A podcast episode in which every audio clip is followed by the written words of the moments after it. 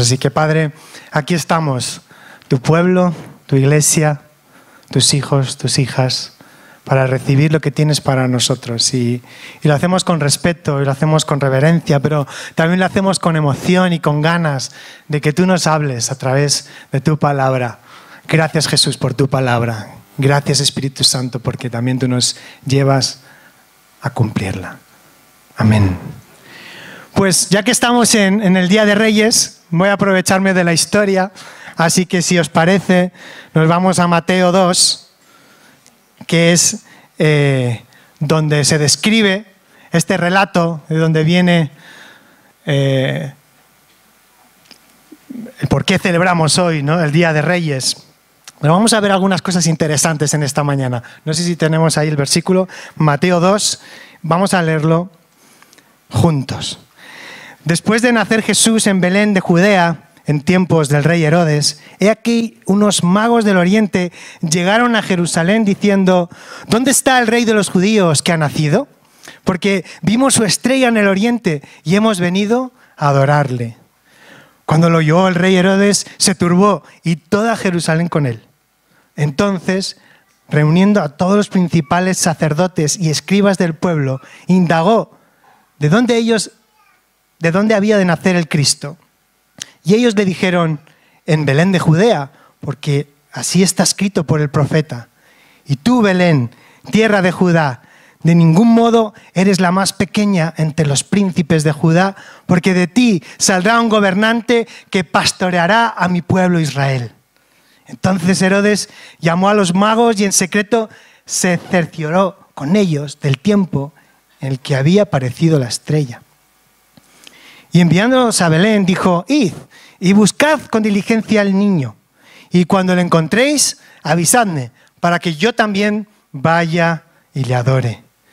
Y habiendo oído el rey, se fueron.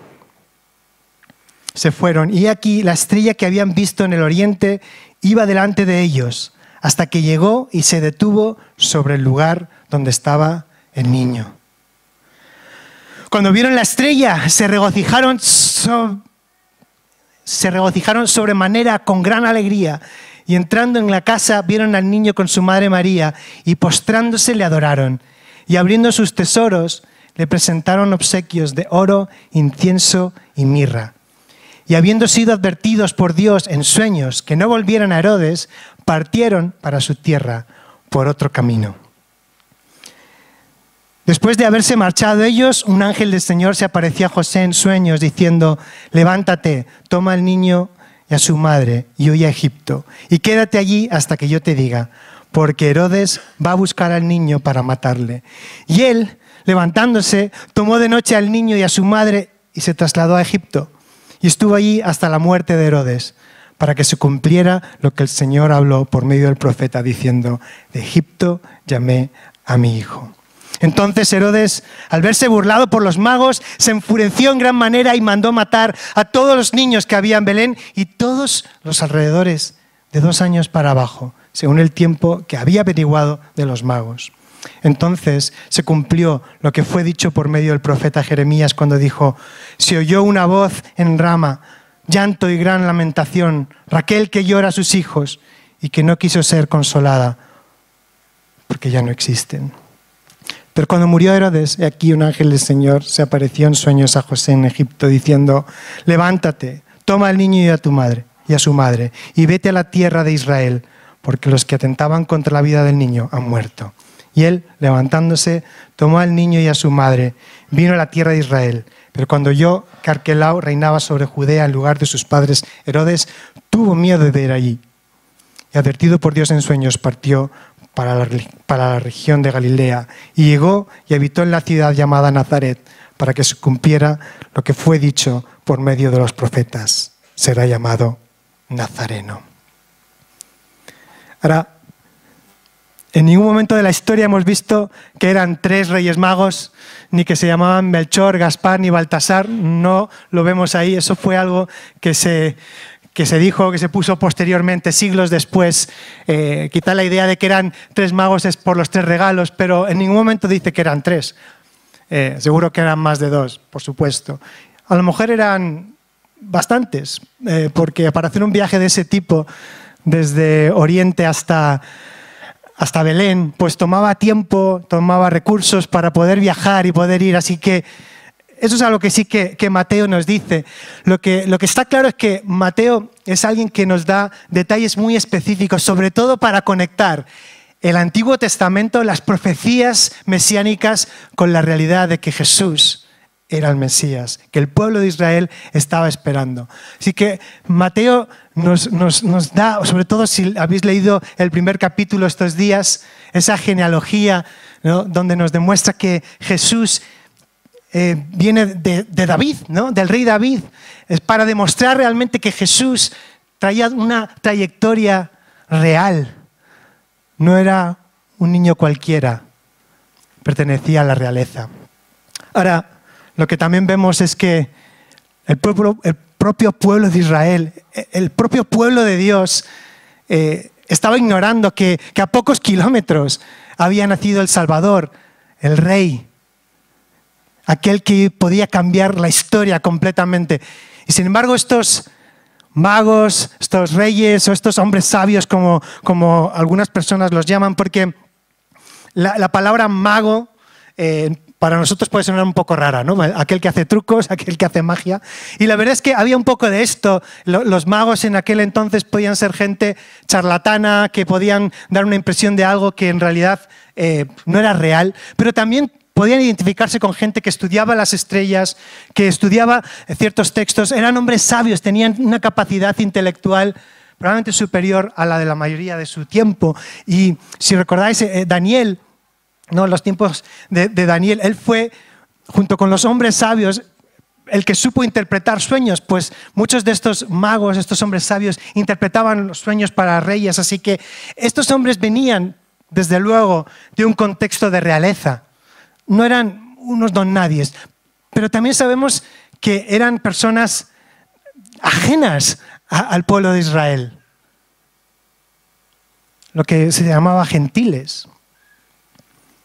Sin embargo, ellos parece que quizá por, por esa influencia de Daniel, porque igual tenían contacto con, otros israelitas, no sabemos muy bien por qué. Lo que, lo que está claro es que ellos habían leído, habían escuchado esta profecía que está en Miqueas 5.2. Pero tú, Belén, Efrata, aunque eres pequeña entre las familias de Judá, de ti saldrá al que, el que ha de ser gobernante en Israel, y sus orígenes son desde tiempos antiguos, desde los días de Miqueas.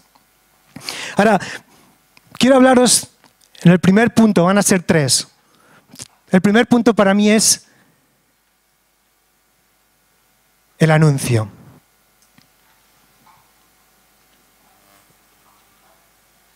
Estos hombres sabios reciben un anuncio y al parecer ven, una luz.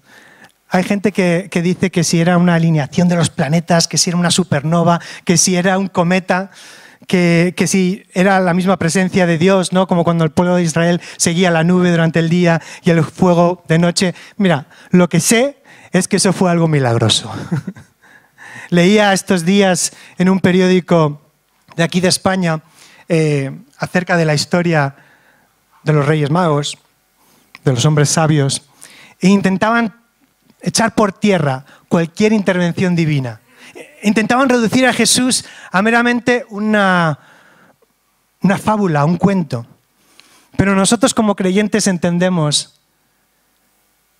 que esto fue algo milagroso, que esto fue algo que trascendió a la historia, al tiempo y a lo natural. En ese anuncio ocurre algo muy interesante.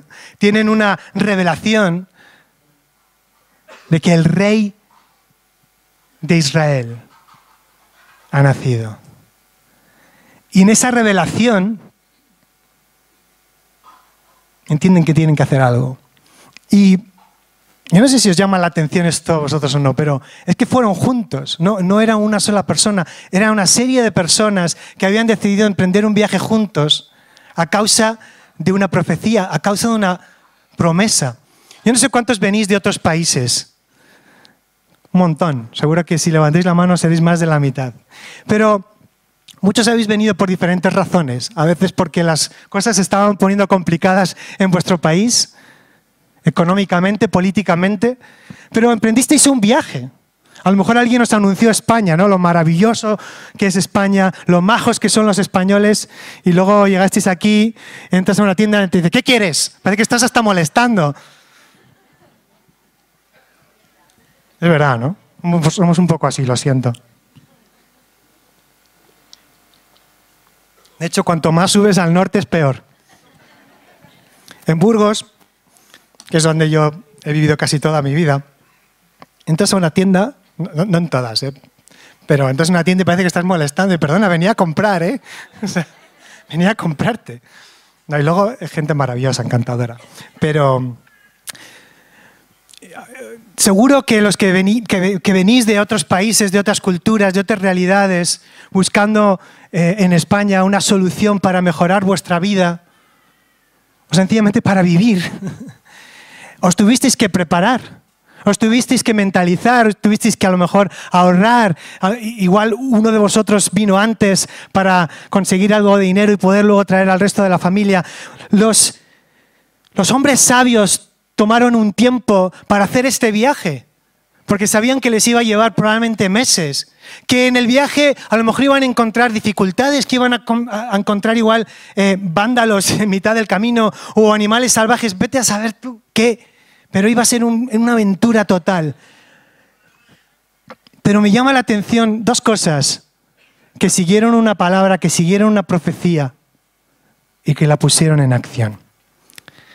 He traído aquí mi Biblia de adolescente, Reina Valera del 95. Esto es como Windows, que lo iban actualizando, la del... Yo tenía la del 95. Bueno, eh, he sacado y digo, wow, la de cosas que tenía subrayada, se nota aquí que, la usaba, vamos. Ahora es difícil saberlo con, el iPad y, el, iPhone o donde tú leas la Biblia, porque no sabes muchas veces eh, si la estás usando o no, Pero esto era muy evidente, ¿no? Cuando teníamos la palabra de Dios. Bueno, ¿por qué digo esto?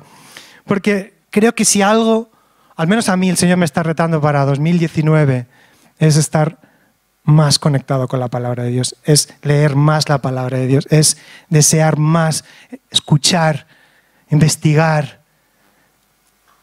escudriñar pasar tiempo, que este libro, que son más que hojas y letras, me habla el corazón, transforme mi mente y de esa manera transforme mi manera de vivir. La palabra de Dios es algo que tenemos que honrar, no, no este libro físico, pero creo que me entendéis, ¿no? Una palabra viva. Hace diez años un versículo me impactó un montón, lo leo hoy y me vuelve a impactar de una manera que se ajusta a mis circunstancias, que habla lo que estoy pasando. ¿No es increíble que sean mucho más que letras escritas sobre papel? Cuando tenemos un destino claro, cuando sabemos que tenemos que llegar a un, sitio, de la promesa al cumplimiento hay un periodo a veces que es difícil porque uno se hace ilusiones y dice, bueno, eso que yo quiero y eso que yo quiero ver, eso que yo quiero experimentar, lo quiero ahora y lo quiero ya. Pero cuando de repente ves que pasa una semana, otra semana, quizá meses, hasta que llegas al cumplimiento de esa promesa, ahí no nos va tan bien del tiempo de la revelación al tiempo del cumplimiento, siempre hay un proceso y a Dios le encantan los procesos porque le encanta involucrarse con nosotros, porque le gusta que no solamente queramos las cosas que Él nos da, sino que le queramos a Él mismo, que le deseemos a Él y no solamente lo que Él nos da.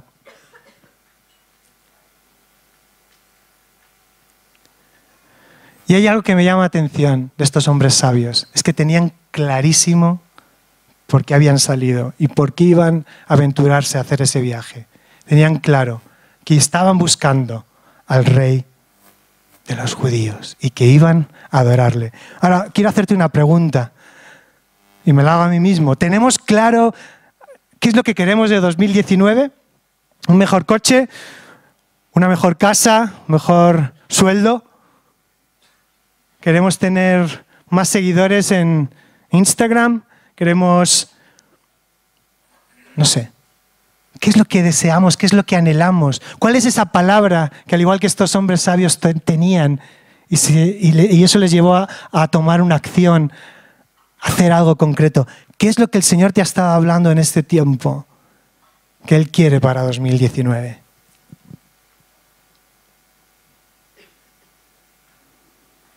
A lo mejor dices, tengo muchas dudas acerca de la fe cristiana todavía. Llevo poco tiempo asistiendo a la iglesia y, todavía no tengo claro ni los conceptos más básicos. Te animo a hacer alfa. En, en, febrero, si Dios quiere, volveremos a hacer alfa. Y puede ser una oportunidad increíble para que aquellas preguntas que puedes tener acerca de la fe cristiana, acerca de Jesús, acerca de la iglesia, acerca de la Biblia, acerca de un montón de cosas muy, muy básicas, puede ser probablemente un lugar donde muchas de esas preguntas puedan ser contestadas. A lo mejor ya esas preguntas las tienes claras, pero dices, yo me, me he atascado en un punto, ya no sé por dónde seguir. Te animo a hacer un discipulado. Tenemos un discipulado increíble ahora mismo. Habla con Dorita, con José Carlos, con Chisco, con David. Engancharte a algo así junto con otros es una experiencia increíble. Lo mismo que estos hombres sabios no solamente entendieron una, profecía, la pusieron en práctica, lo hicieron en comunidad. El cristianismo es para vivirlo en comunidad, no es para vivirlo de manera solitaria. Claro que es personal, pero el Evangelio se experimenta cuando lo compartimos con otros, cuando de alguna manera interactuamos con otros. Es parecido también a la alabanza yo ayer estaba alabando, cuando estaba orando y pensando en hoy y, preparándome, y, y, tuve un tiempo muy bueno de alabanza. Pero os digo que el tiempo que he tenido esta mañana en la alabanza no se puede comparar. Porque la alabanza es algo que hacemos todos a la vez. Ahora me estáis escuchando a mí, tenéis pocas posibilidades de que os deje hablar. Pero cuando alabamos, tu voz puede ser alzada, tu expresión puede ser levantada hacia Dios, tu corazón puede ser derramado y lo hacemos juntos. Y de alguna manera esa sinergia que se crea aquí, ese entusiasmo, esa fascinación por el Rey de Reyes y el Señor de Señores es contagiosa. No me extraña que hay personas que cuando entran y escuchan al pueblo de Dios alabar, se conviertan, se arrepientan, o los demonios salgan, o las enfermedades salgan, o situaciones emocionales empiecen a resolverse porque se entiende algo que ni con cien mil predicaciones sería posible. Cuando entramos en la presencia de Dios, entramos en un lugar que lo transforma todo y nos transforma a todos.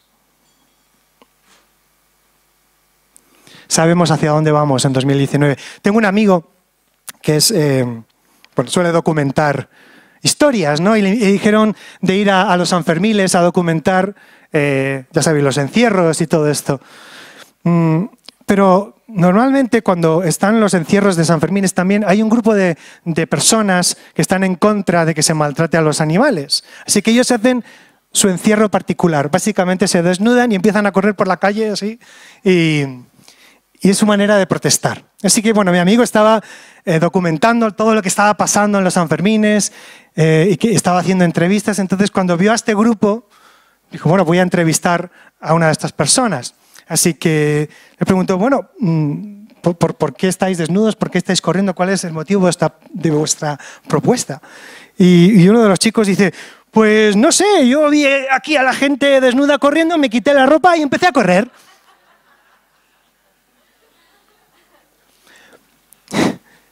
Me pregunto si a veces no somos así. Ah, les vi ahí desnudos, pues yo también me quito. Pero, ¿en serio?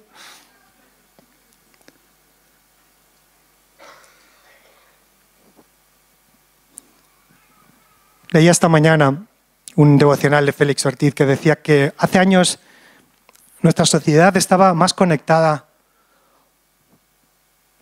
con una cierta moralidad, incluso con, una cierta, con un cierto entendimiento de los valores, algo que hoy se está perdiendo, ¿no?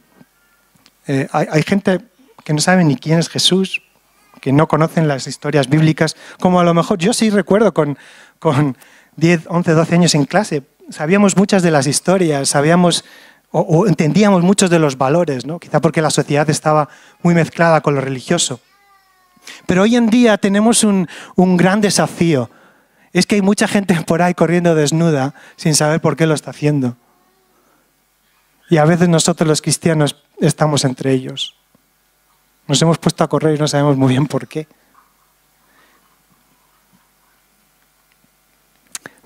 Pablo, un hombre sabio también, perseguidor de la iglesia, perseguidor de Jesús, también tuvo un encuentro con la luz. En su caso fue un poquitín más dramático porque básicamente lo dejó ciego y lo tiró de su caballo, pero a la vez seguía siendo una luz tierna y compasiva, porque no lo mató, solo lo tiró del caballo. ¿no? Pero dijo una cosa que me encanta, es uno de mis versículos favoritos de, Pablo, ¿no? en Filipenses 3, 13 al 14. Hermanos, yo mismo no considero haberlo ya alcanzado, pero una cosa hago, olvido lo que queda atrás, extendiéndome a lo que está delante, prosigo hacia la meta para obtener el premio del supremo llamamiento de Dios en Cristo Jesús. A Pablo le encantaba usar estas metáforas de, de los atletas, ¿no? Y esos atletas corrían por un premio que se iba a pudrir. Pablo está hablando aquí de un premio eterno, de un premio que nada ni nadie lo puede corromper. Mi segundo punto es la adoración y es el punto central para mí de toda esta predicación. Y, dice en Mateo 2.10, lo hemos leído antes, cuando vieron la estrella se regocijaron sobremanera, con gran alegría.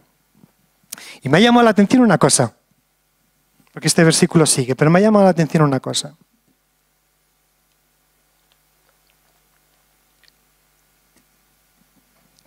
Que lo que les produce gozo o alegría es la luz. Más adelante vemos que, entran y que van donde Jesús y le adoran, pero al principio se alegran y se, regocijan, se entusiasman por esa luz. Um, pero había algo más profundo. Y yo me estaba preguntando esta semana, ¿no es a veces nuestra alabanza, en cierta manera, un lugar donde solo nos quedamos con esa luz que nos impacta, que nos provoca alegría, pero nos quedamos ahí, contemplando la luz. ¡Ay, la luz, qué bonita! Y no entramos. Nos quedamos simplemente contemplando la, luz porque ya es lo suficientemente sobrenatural, poderoso, increíble, fascinante. Y a veces eh, me doy cuenta que yo mismo Estoy buscando más las emociones en la alabanza, las emociones cuando estamos juntos, las emociones cuando pongo un CD de alabanza, cuando voy a una conferencia. Parece que lo que quiero es un nivel de devoción mucho más fuerte. Si una vez en la alabanza temblé, pues ahora quiero levitar. Y si levité, pues quiero volar. Y no estoy diciendo que esto sea malo, no estoy diciendo que las emociones sean malas. Lo que estoy diciendo es que si solo nos quedamos en eso, nos estamos perdiendo el corazón de la adoración. Porque fascinarnos con eso, fascinarnos cuando Dios nos toca y nuestras entrañas se conmueven, cuando empezamos a lo mejor a llorar o a reír, cuando notamos una alegría inexplicable, todo eso es genial. Pero si todo lo dejamos ahí, es incompleto, la alabanza, la adoración es incompleta porque Jesús quiere llevarnos a un lugar más íntimo, quiere que estemos en un lugar mucho más cercano a su corazón, mucho más cercano a su voz. Y para poder escuchar su voz, hay que acercarse mucho. Hay que prestar atención. Y para nada estoy diciendo que, nuestra alabanza y, nuestras expresiones tienen que ser alegres para nada, porque de hecho es parte de lo que, de lo que les pasó a estos hombres sabios. Pero si nos quedamos ahí, nos estamos quedando a la puerta de algo grande. Imaginaos los que habéis venido de otros países, ¿no? Que llegáis al aeropuerto a España y, y decís, ¡Wow! ¡Estamos en España! Pero no entráis al país. No venís a amistad cristiana. No encontráis ese trabajo anhelado, esas relaciones que probablemente van a ser vuestra nueva familia aquí en, España. Imaginaos que, que nos quedamos en el aeropuerto y no entramos en el país.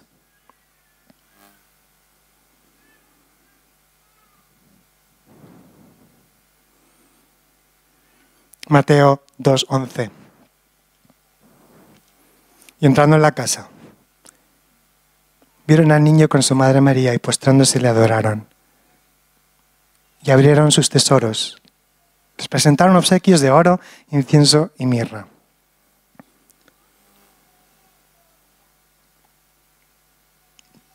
Otra de las imágenes que solemos ver habitualmente no es a los pastores, a los hombres sabios, todo el mundo ahí en el pesebre, ¿no? De este texto deducimos que probablemente pasó un año año y medio y que estaban en una casa, ya no estaban en un pesebre, ¿no? Lo, escribe y lo relata ahí Mateo. Y llegan con unos obsequios que probablemente ellos estaban a lo mejor acostumbrados en su, cultura, cuando daban un reconocimiento a un rey, a alguien del mundo de la realeza, entregaban unos obsequios, oro, incienso y mirra. Y todo esto eh, pues ha dado muchas interpretaciones.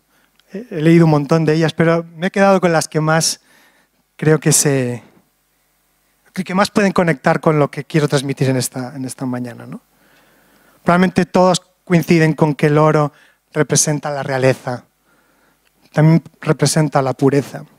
Eso en cuanto a Dios, pero ¿qué pasa en cuanto a nosotros? ¿no? ¿Qué nos está diciendo a nosotros? Nosotros también somos parte de la realeza. Y nosotros también somos llamados a vivir una vida en pureza como Jesús la vivió. Y el incienso, muchos dicen que puede representar su humanidad, ser hijo de Dios, encarnarse, Dios con nosotros, Emanuel, qué palabra más bonita, Dios con nosotros. Y eso también me habla de cómo deberíamos de vivir porque así como Jesús se dio a los demás, su invitación es que nosotros también nos demos a los demás.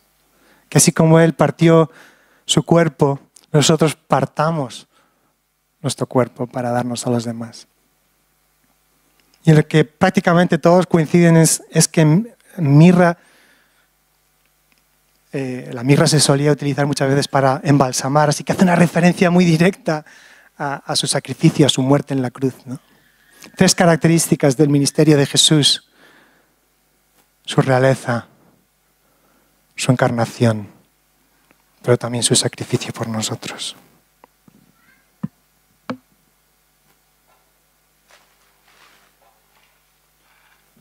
Tengo aquí mi cofre particular. Aquí tengo el oro de la familia, todas las joyas. Pero yo me preguntaba, a veces cuando voy a la presencia de Dios, ¿No voy también con mi, cofre, ¿no? con lo que yo sé dar a Dios? Mm, cada uno traemos el nuestro, ¿no? No así de físico, pero metafóricamente traemos de alguna manera, mira Señor, esto es lo que tengo, ¿no? Sé, sé hacer esto, sé hacer lo otro.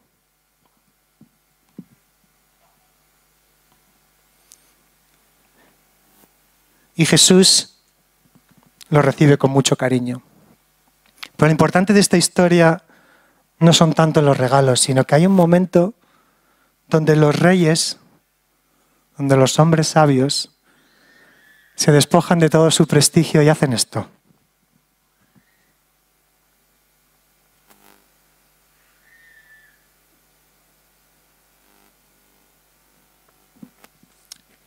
Para ilustrar que postrarse es literalmente ponerse en el suelo.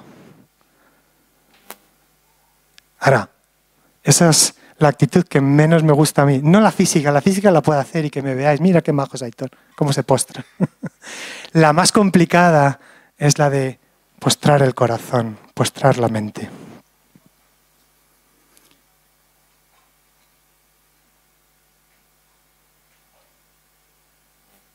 Mira, a Herodes lo tuvieron que hacer rey. A Herodes lo proclamó el imperio romano como rey. Y él se autoproclamó rey de los judíos por la fuerza. Este, este, era un hombre muy violento. De hecho, al final de su vida mató a su mujer y a dos o tres de sus hijos. Era alguien que imponía por la fuerza su autoridad. Era un opresor en toda regla. Claro que hizo cosas buenas, claro que hizo cosas impactantes, pero muchos historiadores le describen como un hombre cruel y alguien que, estaba capaz, que era capaz de hacer cualquier cosa para lograr su objetivo, sobre todo para que nadie lo destronara. En el momento que él escucha de los hombres sabios, venimos a adorar al rey de los judíos, dice que se turbó. Pero también se turbó el pueblo. ¿Por qué? Porque el pueblo sabía que iba a tomar represalias. De hecho, por eso mata a todos los niños menores de dos años. Porque él no iba a soportar, él no iba a aguantar que se levantara un rey, porque el rey era él. Y mucho tiempo le había costado serlo. Y mucho sacrificio y mucha sangre derramada para ser rey. Ahora, Jesús nace siendo rey. Jesús nace siendo rey y siendo reconocido por la gente despreciada por la sociedad, señalada con el dedo como no dignos. Los primeros que escuchan a Jesús, los primeros que se acercan a Jesús, los primeros que escuchan ese mensaje son campesinos. Y ahora estos paganos, gente que ni siquiera son del pueblo de Dios, también. Y a unos pocos kilómetros está la corte real ignorando el acontecimiento más importante de toda la historia, que el rey del universo se hizo uno de nosotros. Como dice Eugene Peterson en The Message, se vino a mudar al barrio. Y me encanta eso, porque yo quiero ver a Jesús en mi barrio. Hablando con la panadera, con el de Lidl, con fin. Porque así de cercano es nuestro Dios. Ahora, ¿sabes que me he dado cuenta que hay un pequeño Herodes aquí dentro? Porque yo quiero ser rey de mi propia vida, yo quiero ser señor de mis propias decisiones, yo quiero decidir qué hacer, qué no hacer, qué decisiones tomar, qué decisiones no tomar, a quién escuchar, a quién no escuchar. Yo quiero ser mi propio rey, yo quiero ser como Herodes, en un sentido. Y os voy a decir una cosa, todos los que estamos aquí, de alguna manera u otra, nos parecemos un poco a Herodes. Porque estamos queriendo reinar y gobernar nuestras propias vidas.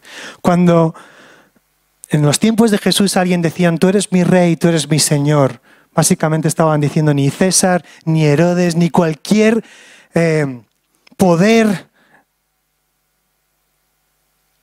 es el Señor, ni es el rey, solo Jesús y eso te podía costar la vida. Hoy en día decimos, Señor, tú eres rey, y bueno, parece que no tiene mucha implicación, ¿no?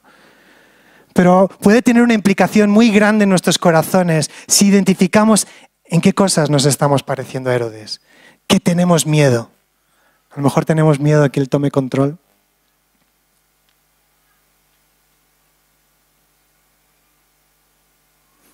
Pablo dijo en Romanos 3, del 10 al 12, no hay justo ni aun uno no hay quien entienda, no hay quien busque a Dios. Todos se han desviado, aún se hicieron inútiles. No hay quien haga lo bueno. No hay ni siquiera uno. Es muy desesperanzador esto. Pero nos habla de una realidad, es que necesitamos un Salvador. No nos podemos salvar a nosotros mismos. Hay gente que me dice, Aitor, yo no necesito seguir a Jesús, yo no necesito creer en Él, yo soy bueno, yo, si el cielo existe, yo iré al cielo porque soy bueno. Mira, con las personas más bondadosas que podemos conocer, con las que nos podemos relacionar, en el fondo, muchas veces lo están haciendo por puro egoísmo, por quedar ellos bien, no por una verdadera preocupación por el prójimo, no por realmente ceder a tus derechos, no por ver al necesitado y acercarse a él de una manera totalmente desinteresada. Pero sabéis una cosa, yo puedo identificarme con el oprimido, con, la persona despreciada, yo puedo llegar a, a sentir cierta empatía, yo puedo hacer ciertas cosas solo porque Jesús mismo las hizo. Jesús pagó el precio que tú y yo tendríamos que haber pagado en la cruz. Tú y yo merecíamos haber muerto en aquella cruz. Él se dio completamente para darnos una vida completa. Él se sacrificó completamente para que nosotros tuviéramos una vida en abundancia. Y es por eso que podemos ir atravesando dificultades en la vida y problemas en la vida sabiendo que Él lo pasó, que Él sufrió el abandono, el abandono de su propio padre, el abandono de sus mejores amigos. Él estaba solo en la cruz. Pero ese hecho fue el que nos ha provocado el estar hoy en día juntos, cantándole, celebrando. Hemos cantado cosas increíbles. Eres nuestro Salvador, no hay otro como tú. Pero eso es porque es una realidad, no solo son canciones, no solo es una bonita historia, es algo que hemos experimentado, es algo que hemos vivido.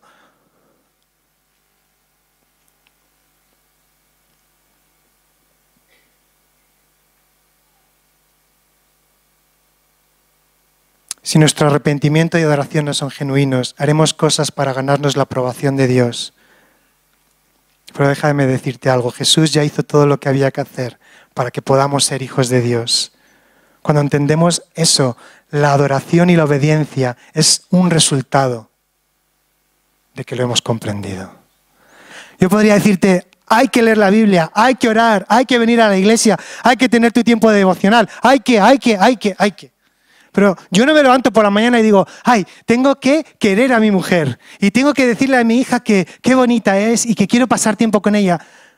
Claro que hay momentos difíciles, claro que hay momentos que hay que decir, hay que seguir, aunque yo no lo sienta, sé que tengo un compromiso y sigo adelante, pero prácticamente todo eso nace de mi corazón, de una relación que se va forjando, que se va alimentando desde la intimidad, desde momentos especiales, desde esa relación que cada vez se va uniendo más. Y eso es lo que hace que crezca.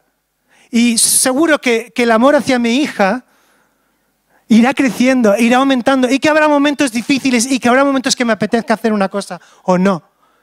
Pero lo que sé es que cuanto más invierta en mi intimidad, en mi relación con ella, mucho más irá creciendo. Cuanto más nos enamoramos de Jesús, más deseamos estar con Él, más deseamos leer la palabra porque sabemos que vamos a encontrar algo que nos va a dar vida, más queremos alabarle y adorarle porque entonces no vamos a estar pensando tanto en nosotros mismos, queremos pensar en Él y en lo que Él nos quiere revelar y hacia dónde Él nos quiere llevar. En esta mañana, yo no sé cómo te encuentras, no sé si, si en este tiempo eh, has podido hacer lo que hacemos muchos, ¿no? Acaba el año, reflexionas si lo has hecho bien, si lo has hecho mal, te dura dos o tres días, llega el 1 o 2 de enero y empiezas a preguntarte qué cosas vas a hacer, si te vas a apuntar al gimnasio, si te vas a, apuntar a, clases de lo que sea. Em, empezamos, pasamos de, un estado a otro, ¿no? De la evaluación a, empezar a hacer planes. Y no está mal, las dos cosas son importantes. Pero lo crucial aquí es si este año va a ser el año donde vamos a estar postrados delante de la presencia de Jesús. Porque es ahí donde vamos a escuchar su corazón, porque es ahí donde vamos a atender sus palabras como nunca antes. Y para terminar, la obediencia, la respuesta. ¿Cuál es tu respuesta? ¿Quieres fingir como Herodes que les dijo, a los hombres sabios, informaos dónde está, que yo también quiero ir a adorar, pero era un hipócrita, porque lo que quería hacer es averiguar dónde estaba para matarlo. Yo sé que nuestra actitud a lo mejor no es tan exagerada. Él quería matar a Dios, pero en un sentido nuestro egoísmo, nuestro yo, quiere matar a Dios. Porque no quiere un rey que está compitiendo con su ego. Yo, cuando estoy en mi peor momento, no quiero que Jesús sea rey, quiero ser yo rey. Pero es el momento de postrarme, de adorarle, de reconocer quién es Él, que entiendo. Jesús, sálvame, te necesito. No hay una posibilidad, no hay una posibilidad de que te salves. Tú mismo no te puedes salvar, el hombre no se puede salvar a sí mismo. Necesitamos un Salvador, necesitamos un Redentor, necesitamos alguien superior a nosotros, alguien que ha creado, que ha diseñado esta vida que se tomó el tiempo para pensar cómo ibas a ser, de qué color iban a ser tus ojos. Fíjate, si ibas a tener pelo o no. Se tomó el tiempo para diseñarte. Y ahora, en esta historia que nos relata Mateo, vemos a un niño indefenso, vulnerable, accesible, un niño que podías coger al rey de los cielos, lo podías coger, lo podías mecer naciendo en un lugar apartado de la sociedad, rechazado por la sociedad, ignorado. A los suyos vino y los suyos no le reconocieron. El pueblo de Israel ignora al rey, al Salvador.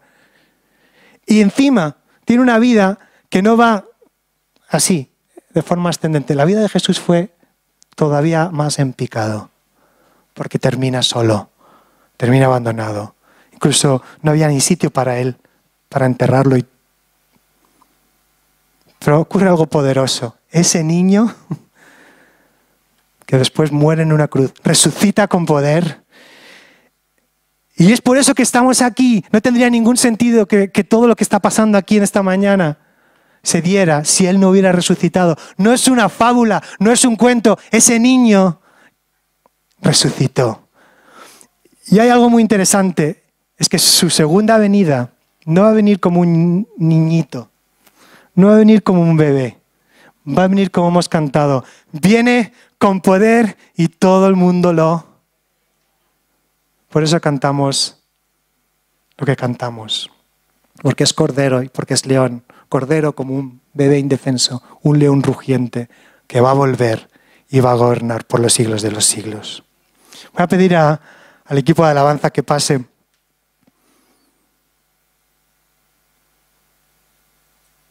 ¿Nos podemos fiar de Jesús? ¿Nos podemos fiar de Él? Este año han pasado cosas increíbles en amistad. Y no tiene tanto que ver con, números. Para mí hay nombres y apellidos con historias, que eso es lo que me impacta. Cuando tú entiendes que alguien ha pasado de muerte a vida, de la ignorancia a de repente conocer, eso es increíble. A lo largo de mi vida he conocido hasta hombres, mujeres analfabetos, que empezaron a leer leyendo la Biblia, aprendieron a leer leyendo la Biblia. He conocido hombres rudos, hombres que te daría miedo si te los encontraras por la calle, llorando como niños. También he conocido a personas de la realeza, he conocido a personas con poder económico, con cierta influencia política, también reconociendo que Jesús es el Rey y es el Señor. Vemos en la historia tanto de los pastores como de estos hombres sabios, que Jesús es para todos, que Jesús es para todos, que es la buena noticia, que es la buena noticia para hoy. Si tú no conoces a este Dios, si tú no conoces a este Rey, espero que en esta mañana le conozcas. Vamos a ponernos de pie.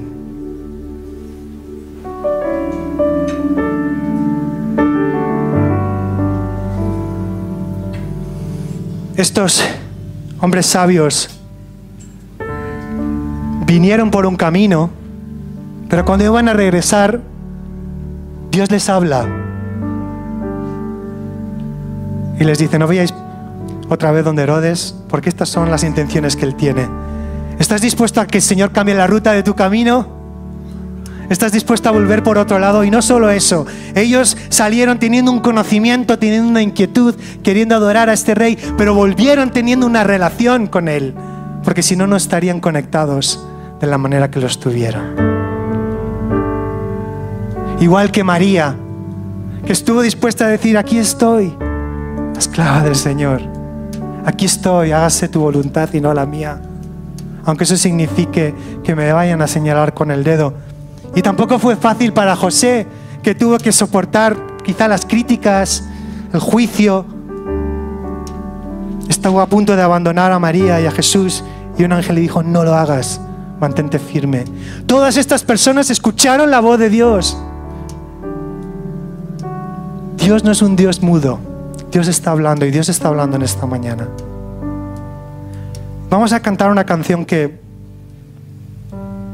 si podemos ir a la parte de las coronas, ya que estamos con la realeza, ¿no?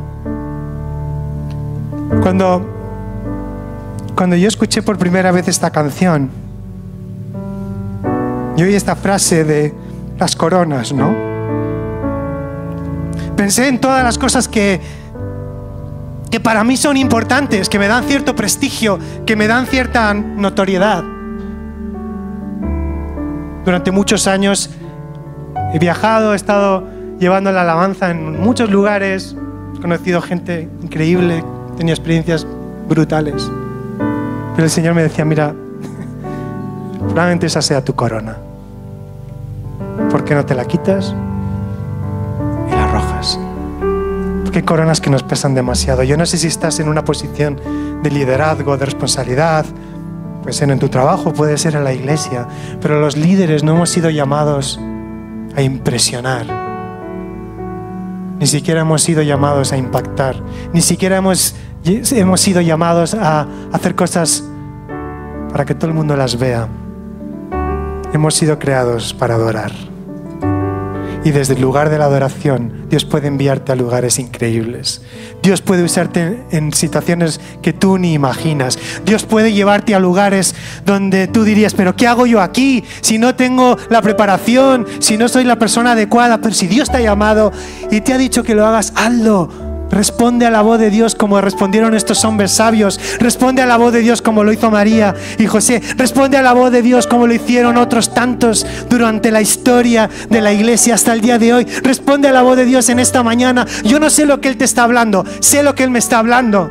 Me está hablando que pase más tiempo aquí que con el móvil. o que me pase más tiempo aquí que orando en público.